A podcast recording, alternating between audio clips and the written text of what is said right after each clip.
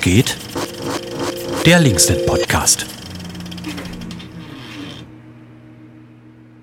Ende letzten Jahres ging ein Post auf Instagram rum mit der Nachricht, dass die BewohnerInnen der Eisenbahnstraße 97, kurz die E97, von Entmietung bedroht sind, nachdem der Eigentümer des Hauses gewechselt hat. Und das ist eine Nachricht, wie man sie in den letzten Jahren aus Leipzig immer wieder und vor allem immer öfter hört. Menschen, die teilweise schon lange in Häusern wohnen oder sie als Ort des Zusammenkommens irgendwie gestalten, müssen raus. Und das droht jetzt im schlimmsten Fall auch den BewohnerInnen der E97, der Bar Goldhorn sowie dem soziokulturellen Zentrum Konhan Hopp, die sich beide im Erdgeschoss des Hauses befinden. Ich habe mich mit zwei Personen der Hausgemeinschaft im Hopp getroffen und mit ihnen über ihre aktuelle Situation geredet, die Entwicklung der Eisenbahnstraße und was es bräuchte, damit alle in der E97 bleiben können. Genau, erstmal vielen Dank, dass ihr euch Zeit genommen habt für das Gespräch. Genau, wir befinden uns ja gerade in der Eisenbahnstraße 97, in einem Haus, in dem schon lange Menschen wohnen, das Goldhorn und einen Barbetrieb hat, im Hop verschiedene Ausstellungen und andere Veranstaltungen stattfinden und wenn ich das richtig im Kopf habe, habt ihr Ende letzten Jahres sind Briefe eingetrudelt, ähm, verschiedene. Und könnt ihr da vielleicht sagen, was da drin stand? Also es sind tatsächlich keine Briefe eingetrudelt. Also darauf warten wir die ganze Zeit und sind so in halb acht Stellung. Äh, es ist eher so gewesen, dass sich ähm, äh, eine Person als potenzieller neuer Eigentümer ähm, dem Goldhorn zugewandt hat und äh, gesagt hat, er kauft jetzt dieses Haus und ähm, hat erst noch so versucht, so einen Keil zwischen die Hausgemeinschaft und dem, dem Gewerbe, also dem Goldhorn zu schlagen und, das, ähm, und hat schon so gedroht. Und ähm, dann hat sich das Goldhorn mit dem Konrad Hopp und der Hausgemeinschaft zusammengetan ähm, und wir wollten quasi, dass es nicht immer, weil ganz oft ist es ja immer so, so ein Reagieren auf so Umstände und Prozesse und wir wollten quasi so diesmal schneller sein und irgendwie so ins aktive Handeln äh, schon kommen und ähm, haben es erst über das Vorkaufsrecht der Stadt äh, versucht. Also ja. Genau, also man muss vielleicht auch dazu sagen, dass ähm, das Haus selber und die Hausgemeinschaft selber ja schon viele Jahre Erfahrung einfach ja. mit mhm. ähm, ja, nicht so angenehmen ähm, Eigentümern hatte. Und, äh, genau. genau, es war nicht so der erste ähm, Mietkampf, der geführt wurde, sondern das geht eigentlich, glaube ich, schon, also das Haus gibt es oder so die so einzelne Personen wohnen hier, glaube ich, schon seit 2013. Das Goldhorn gibt es auch seit 2013 und Conan Hopp richtig auch. Und dadurch, dass es ein Spekulationsobjekt ist, gab es so immer wieder Eigentümerinnenwechsel. Und genau, und die äh, EigentümerInnen, die letzten haben das auch auf jeden Fall das Leben so extrem schwer gemacht und ähm, sowas wie irgendwie Mängel, ähm, also die, hier sind wirklich so gravierende Mängel, irgendwie eigentlich müsste so das ganze Strom Stromnetz. Also es kommen so blaue Blitze aus den, Strom, aus den Stromkästen ähm, heraus oder so die Bäder schimmeln, das Dach ist irgendwie undicht und ähm, so dieser Mängelbeseitigung wurde so, wenn, dann dilettantisch nachgegangen. Oder dann stand so die Hausverwaltung mal in einem Bad, das geschimmelt hat und hat gemeint, naja, ihr duscht halt zu viel. Ähm, genau, und dann haben wir über äh, mehrere Jahre so einen Mietkampf mhm. geführt. Aber gleichzeitig war uns schon auch so bewusst, dass jederzeit wieder ein Eigentümerinnenwechsel passieren kann und äh, was dann auch im Sommer 2023 äh, so geschehen ist. Zumindest der Ansatz dazu. Ja, mhm. genau. Und was ist passiert, nachdem der neue Eigentümer sich vorgestellt hatte, hatte und ihr euch zusammengeschlossen habt? Was war da so Phase? Ähm, also uns gegenüber ist er ja noch gar nicht in Erscheinung getreten. Okay. Also wir haben eigentlich sämtliche Infos nur übers Goldhorn sozusagen bekommen. Ja, das genau, also das war wirklich irgendwie gespickt von wilden Sprachnachrichten und ähm, die äh, die Leute vom Goldhorn bekommen haben und oder eine Person und ja, also das war auch so unser einziger Informationsquelle für die ganzen Prozesse, die sich so ergeben haben. Ja, und dann wurde natürlich irgendwie nach Wegen gesucht, ähm, das Ganze mit zu umgehen oder ja, äh, in unserem Fall ihm auch zuvorzukommen. Und äh, genau dann wollten wir äh, von diesem Vorverkaufsrecht Gebrauch machen. Was bedeutet das? Dass quasi ähm, unter bestimmten Voraussetzungen bei einem anstehenden äh, Eigentümerinnenwechsel die Stadt und äh, bestimmte dafür qualifizierte Organisationen, äh, Genossenschaften äh, und Unternehmen sozusagen diesen, also dem Ganzen vorweggreifen können und äh, quasi einen Kauf tätigen können mhm. und quasi das Anrecht darauf haben, äh, eine Immobilie, wo dann halt Menschen drin wohnen. Ja. Und dadurch, dass die Eisenbahnstraße auch. Milieuschutzgebiet ist, was da auch, glaube ich, so mit reinspielt, ja, ja. dachten wir, dass wir da so ganz gute Karten haben. Mhm. Wurden da aber leider enttäuscht. Genau, also die Voraussetzungen sind ziemlich, äh, ziemlich strikt, ziemlich hart. Also es sind, also entweder das äh, Gebäude kann nicht mehr bewohnt werden, also da ähm, müssen dann wahrscheinlich ziemlich äh, verheerende Zustände so ähm, vorhanden sein oder es sind äh, städtebauliche Mängel vorhanden, also ja, die aber eben auch sehr breit gefasst sind und sich dann, glaube ich, auch mehr auf die äußerliche Erscheinung eines Hauses oder so Mhm. beziehen. Und dann hat das nicht mehr wirklich was mit Rechten der Mietenden zu tun, sondern mehr mit Stadtbild und solchen Sachen. Mhm. Und dann hat der Verkauf nicht funktioniert und was ist äh, dann passiert? Ja, dann haben wir überlegt, was wir noch so für Möglichkeiten und Optionen haben und sind auf die Idee gekommen, das Haus über eine äh, Genossenschaft, eine Wohnungsgenossenschaft, und zwar die Soho, äh, zu kaufen. Genau, also die waren im Pool von den möglichen Unternehmen und Genossenschaften, die von diesem Vorverkaufsrecht Gebrauch machen können. Genau dadurch sind wir darauf gekommen, Kontakt zu denen aufzubauen. Ja. Und seid ihr dann noch gerade im Gespräch?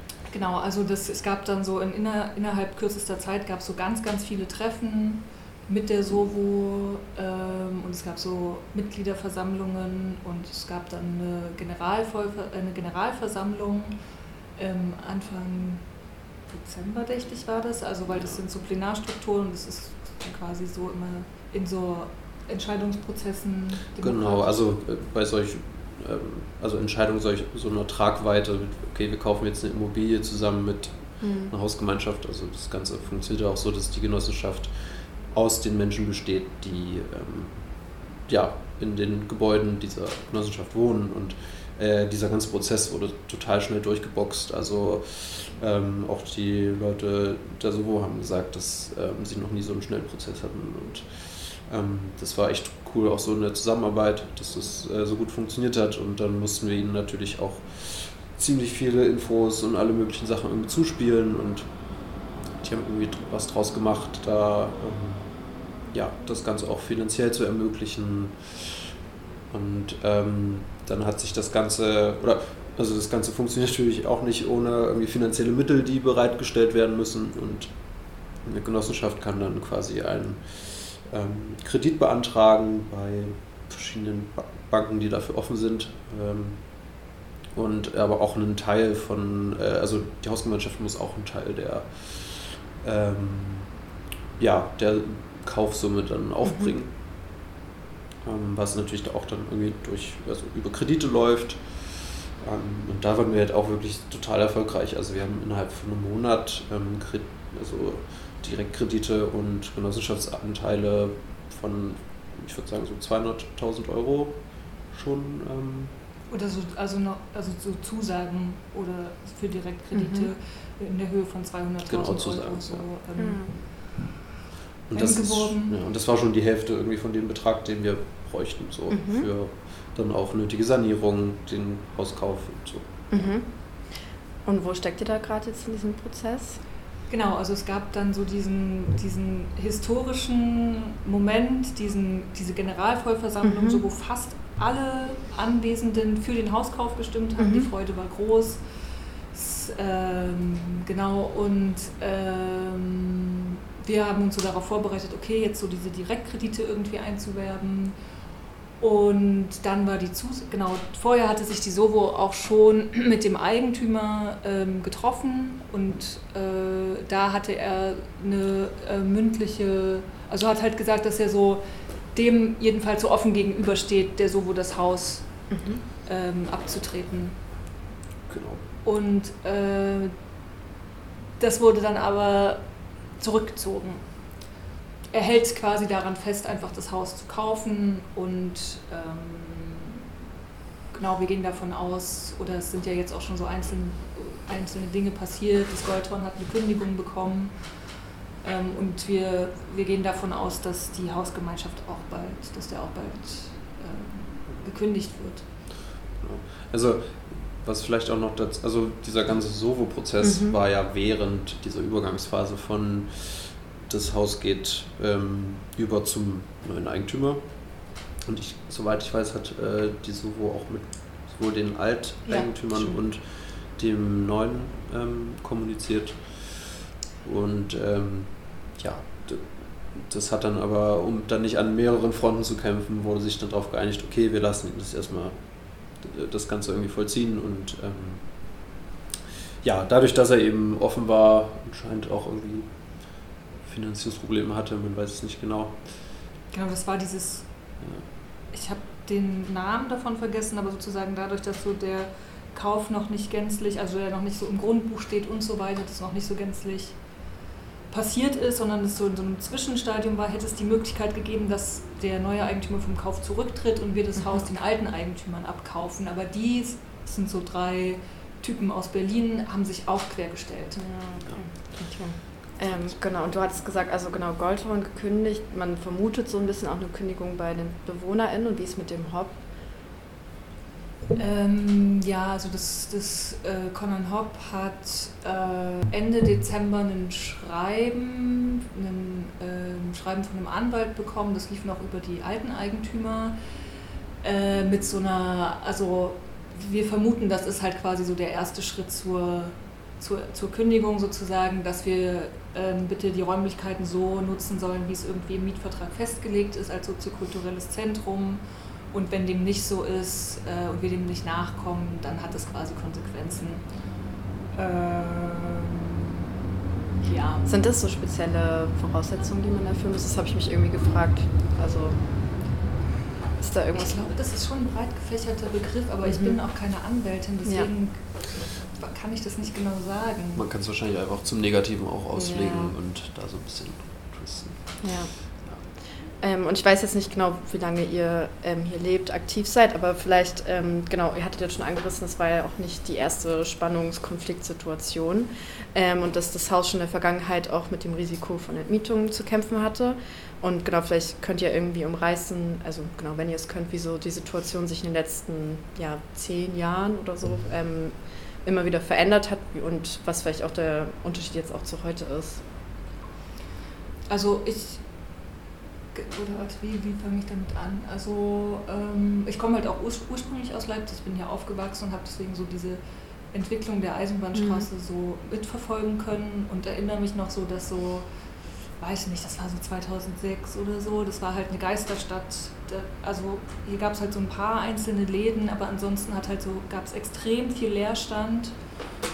Ähm, und es ist so, es ging noch so, bis vor einem Jahr konnte man auf so Google Maps noch so eine Zeitreise machen und quasi so mit so einem Cursor so auf der Eisenbahnstraße Mhm. langfahren und es waren halt überall so Ruinen und so ab und zu hing halt so ein Transpi mit so Quadratmeterpreis 2 Euro, äh, ja, Euro.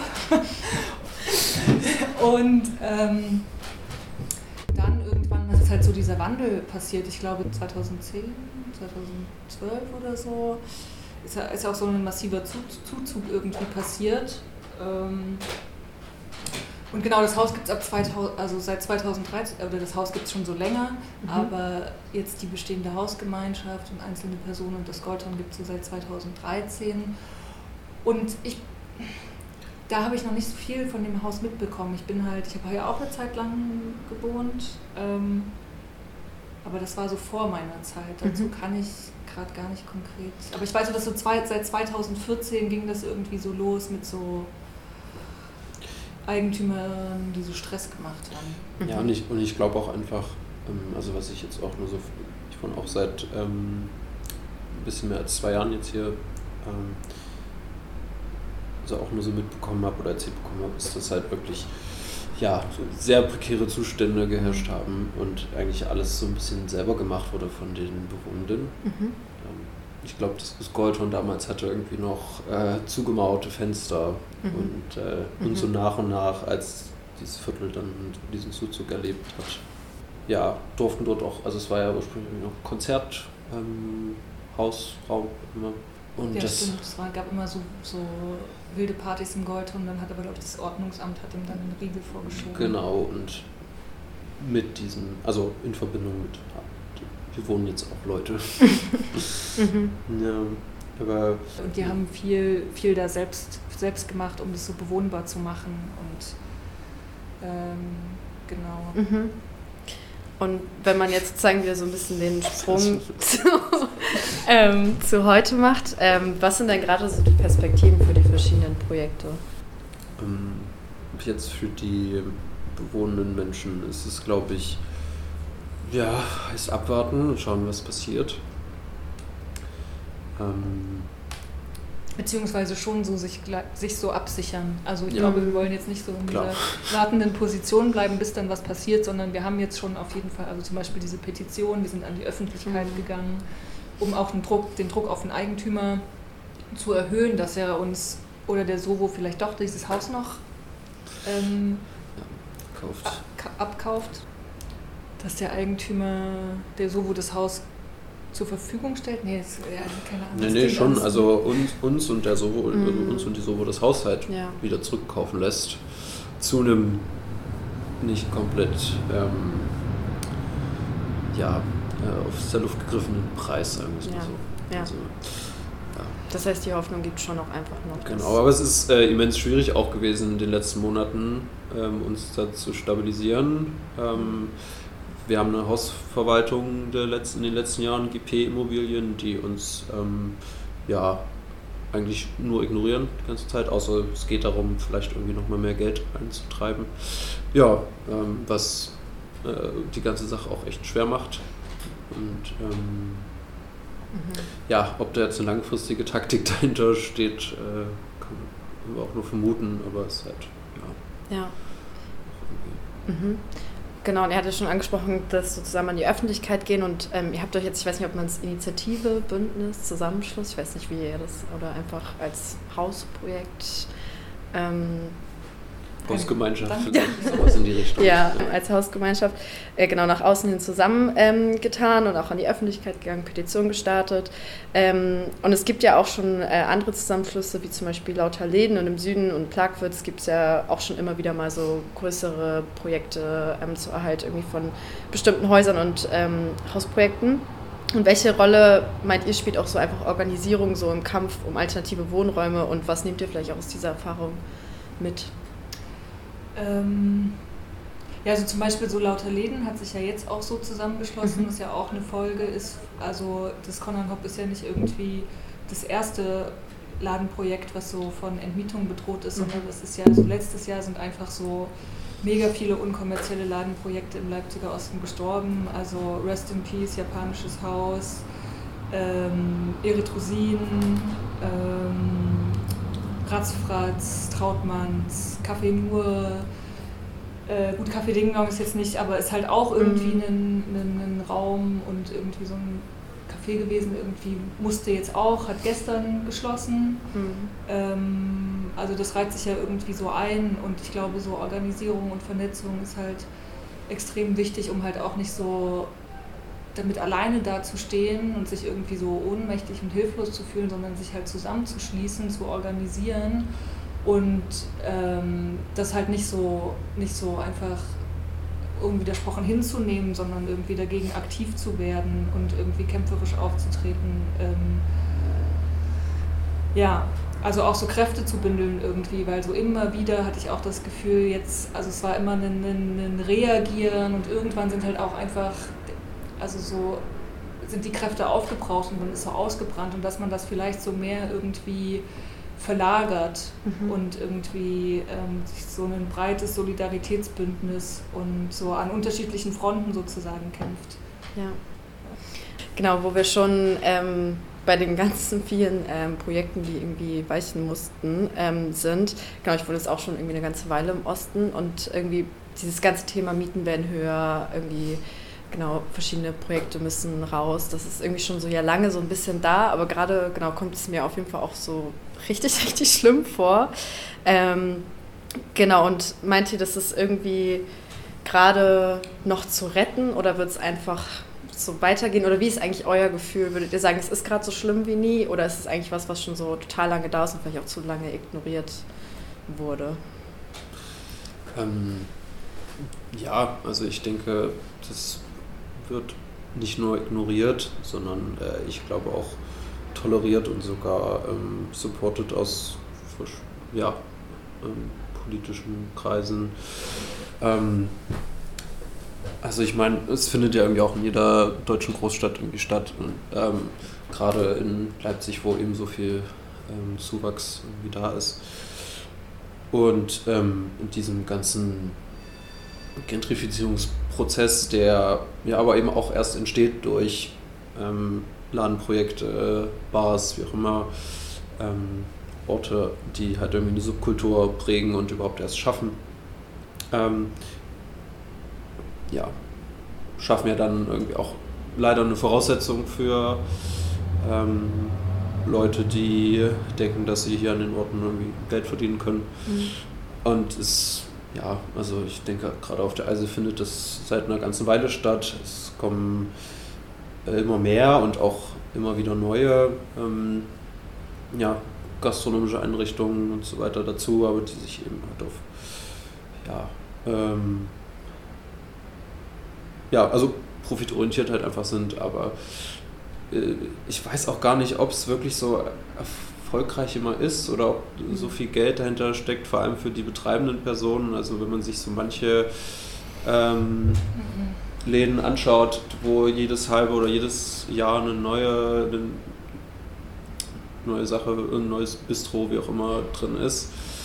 Ähm, nee, das sind so horrende, horrende Mieten ja, auf jeden also, Fall. Also ähm, wo dann ganz oft, glaube ich, auch einfach so ähm, äh, Mitarbeitende dann nicht fair entlohnt werden können, weil, weil sozusagen das Geld in die Ladenmiete äh, fließt und äh, die auch halt einfach auf die Ladenflächen angewiesen sind und durch diese Abhängigkeiten dann halt auch so diesen Deal eingehen. Und das ist so ein bisschen genau. Also gibt es viele Läden irgendwie, die dann mal so für ein Jahr irgendwie existiert haben und dann halt wieder verschwunden sind. Ähm, Genau, also so sehr prekäres Leben auf jeden Fall. Mhm. Und ähm, ja, und die Immobilienpreise sind halt extremst gestiegen. Das 2008 gab es oder so 2009 gab es halt, also konnte man halt hier noch so Immobilien erwerben, keine Ahnung, weiß nicht. Hätte man sich so zusammengeschlossen als Hausgemeinschaft, es wäre irgendwie mhm. easy gewesen, aber da waren wir halt irgendwie so 18 und hatten anderes im Kopf, als so Häuser zu kaufen. ja, aber ich, ich frage ja. mich das schon so manchmal, oh Mann, wir sind einfach so zu spät dran. Also so, ähm, das hätte alles irgendwie schon früher passieren müssen, aber ja, genau. Und jetzt ähm, ist es für Genossenschaften wie die Sovo halt auch voll schwierig, da nochmal ja. irgendwie einen Fuß in die, also so ein, ja, dem, so ein bisschen den Markt zu entziehen, mhm. solche Räume. Und mhm. Wie ist so eure Perspektive, wenn ihr so an die Eise denkt? Also ich denke jetzt schon nur mal an diesen Sommer. Also ich meine, man weiß ja, wie es immer ist. Im Sommer stehen hier zig Leute vor den verschiedenen Läden, sei es aber auch Ding Dong, Goldhorn, das Hop. Ähm, und sollte es das nicht mehr geben, dass, also ich frage mich auch einfach logistisch, wo die ganzen Leute hingehen dann. Wie ist so euer Gefühl, wenn ihr jetzt vielleicht schon einfach an das nächste Jahr, zwei Jahre denkt? Ja, ich habe, glaube ich, nur so dystopische Szenarien im Kopf. Also für mich ist halt echt so, wenn so dieses Haus fällt und die E97 fällt, hält mich hier auch nicht mehr viel. Also klar, ich glaube, dann quetschen sich vielleicht alle in den Fitnessclub oder so. Äh, auch ein guter Ort. Aber, also, weiß nicht, so persönlich würde es mir schon das Herz brechen, irgendwie dann hier so vorbeizufahren und dann ist einfach das, dann existiert so das Hop nicht mehr und dann ist so das Goldhorn nicht mehr da. Und äh, auch so, also das Haus ist, ist auch einfach, ich habe ja hier auch eine Zeit lang gewohnt und ist auch einfach so ein Zuhause und ähm, ja, mhm. nimmt halt Identität auch einfach diesen Räumen immer so nach und nach. Ne? Also ich finde, äh, ich habe hier jetzt noch voll die gute Zeit. Ich bin ähm, kurze Wege, habe äh, treffe ständig irgendwie meine Freunde auf der Straße oder, oder mache Bet oder was weiß ich. Aber ja, also wenn die Räume den Leuten, die hier leben und sich hier gerne aufhalten, halt genommen werden in Zukunft, dann ja, hat man hier halt nicht mehr so viel verloren, beziehungsweise äh, sinkt halt, glaube ich, einfach so die Attraktivität von diesem Ort und, oder das, was es, was diesen Ort halt ausmacht. Mhm. Und, und, also so das Konrad Hopp ist halt auch irgendwie ein, ein wichtiger Akteur, würde ich auch irgendwie sagen, weil hier finden, also hier finden so Deutschkurse statt für Menschen, denen halt ansonsten der Zugang verwehrt wird zu staatlichen Deutschkursen oder juristische äh, Beratung, äh, Unterstützung bei so Bürokratiestruggle oder so gab es auch eine Zeit lang, äh, Filmabende, politische Diskussionsrunden, ähm, Leseabende, keine Ahnung, anarchistische Comiclesungen und sowas. Und es ist halt so ein niedrigschwelliger Raum, der so Zugang, also einfach so fernab von irgendwie so Verwertung, so kapitalistischer Verwertungs- und Tauschlogik irgendwie ermöglicht. Also weil sonst, du gehst halt irgendwo hin und du musst halt, du musst halt irgendwie was zahlen, um dich in diesen Räumen aufhalten zu können. Und das ist ähm, genau, und im Hop kannst du halt einfach sein und kannst auch so, ähm, also kannst halt auch irgendwie so partizipieren und kannst dich so ausprobieren und ähm, also es ist irgendwie nicht so ein, ho hoffentlich nicht so ein exklusiver Raum irgendwie, es ist auch irgendwie so eine offene Struktur. Man kann auch immer zum, zum Plenum vorbeikommen und irgendwie mitmachen. Wir brauchen auch ganz aktiv mit Mitglieder und Leute, die da Bock drauf haben. Meldet euch. ähm, genau, und das wäre einfach, das, das, das wäre ganz schlimm fürs Viertel, wenn es diesen Raum nicht mehr geben würde. Mhm. Genau. Ähm, ich habe das Gefühl, dass so, wenn man über so Gentrifizierung nachdenkt, ist ja einfach schon noch ganz, ganz lange auf jeden Fall auch so Plagwitz und Südvorstadt auch Thema gewesen. Und darauf ist ja auf jeden Fall auch so Kommunalpolitik ja auch schon länger aufmerksam geworden, würde ich sagen. Ähm, und ähm, genau, ich frage mich, ob es irgendwas gäbe, was man auch so von Kommuni Kommunalpolitik oder auch Landespolitik ähm, ja, sich erwarten oder sich erhoffen könnte, erwarten könnte, um irgendwie so Räume zu schützen. Ja, also ähm, ich, ich glaube so ein bisschen das Problem an der ganzen Sache ist, du hast eine total hohe ähm, Vielfalt an EigentümerInnen, die alle möglichen vereinzelten Immobilien besitzen und diese Fluktuation an ich verkaufe das und kaufe das und so weiter ist halt voll hoch. Ähm, deswegen ist es, glaube ich, ziemlich schwierig, Sachen zu, also da irgendwie eine Kontrolle reinzubringen, außer man fängt jetzt an, äh, Sachen zu enteignen. Aber ähm, also könnte man schon mal genau. Ähm, NAS-Immobilien enteignen. ja. Denken wir nochmal drüber nach. So, ähm, und äh, die. ähm, nee, aber ich, also ich denke, gerade zum Beispiel dieses Vorverkaufsrecht, worüber wir vorhin schon gesprochen haben, also das hat irgendwie lockern äh, Organisationen und Genossenschaften wie der Sovo irgendwie auch das Leben vielleicht ein bisschen erleichtern und ähm, weil, weil das halt genau die Menschen und ähm, Strukturen sind, die halt solche Räume im Wohnraum erhalten und schaffen ähm, können und äh, ja, ich meine, wir haben jetzt letztens erst diesen Artikel gelesen äh, aber das, das ist ja noch im, im, das geht noch durch den Stadtrat. Aber genau, also dass Leipzig jetzt eine äh, Fachförderrichtlinie äh, mit dem Namen Gebäudeerwerb durch äh, Mietergemeinschaften ähm, in, in, die Diskussion gebracht hat. Mal schauen, was dabei rauskommt. Äh, genau, ganz, ganz frische lokale News auch von diesem Januar. Äh, ja, Mhm. Aber also mal schauen, was sich da entwickelt und was für einen Umfang sowas auch, äh, also das halt auch bieten kann. Aber genau. Mhm. Was ich mich tatsächlich auch so frage, also vielleicht, das ist auch jetzt gerade nur so eine Spekulation, mhm. aber dass auch vor allen Dingen die Eisenbahnstraße, äh, also da, es gibt ja immer wieder so dieses unsägliche Narrativ von irgendwie so Kriminalitätshotspot, gefährlichste Straße Deutschlands und so weiter. Ähm, das ist auch so ein bisschen, dass das auch so gar nicht gewollt wird, das irgendwie so zu unterstützen, sondern dass das einfach so, dass so diese, dieser Fleck ausgeblendet wird, mhm. komplett und so allein gelassen wird. Mhm. Und aber gleichzeitig so ganz viel Wertung irgendwie stattfindet von Menschen, die auch nicht im Viertel wohnen, sondern eher so darauf schauen. Mhm. Aber das ist reine Spekulation. Ja. So ein bisschen gleichzeitige Ghettoisierung und Gentrifizierung, ja. Mhm. Ja, stimmt. Ja. Ähm, gäbe es da noch was, was ihr loswerden wollen würdet? Äh, wir würden noch einen Shoutout raushauen, auf jeden Fall in unsere kämpferische und unermüdliche Hausgemeinschaft. Ja, genau. Also wir solidarisieren uns mit den Hausgemeinschaften und Ladenprojekten, die auch von Entmietungen oder potenzieller Entmietungen bedroht sind oder die so unter Schikanen von EigentümerInnen oder Hausverwaltung leiden. Zum Beispiel so Immobilienfirmen wie NAS Immobilien. Ähm, genau, und wenn ihr euch irgendwie vernetzen wollt, dann äh, schreibt uns gerne. Unsere Mailadresse findet ihr auf unserer Homepage e97.org und Genau, falls ihr so mit NRS-Immobilien auch schon so konfrontiert wart, dann schreibt uns auch gerne, das würde uns brennend interessieren. Ja, und, ähm, und äh, falls ihr schon unter den äh, Personen seid, die die Petition unterschrieben haben, vielen Dank. Ähm, und falls ihr es noch nicht seid, könnt ihr das gerne immer noch machen. Sehr gut. vielen lieben Dank euch. Danke dir. Die E97 ist für viele Menschen im Viertel ein wichtiger Ort, sei es als Wohnraum, für die Abendgestaltung am Wochenende, für Sprachaustausch oder Kreativität.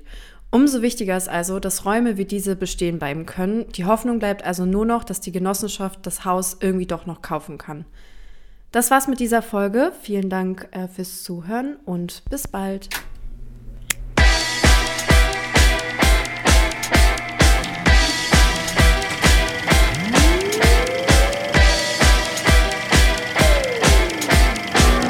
Was geht? Der Linksnet Podcast.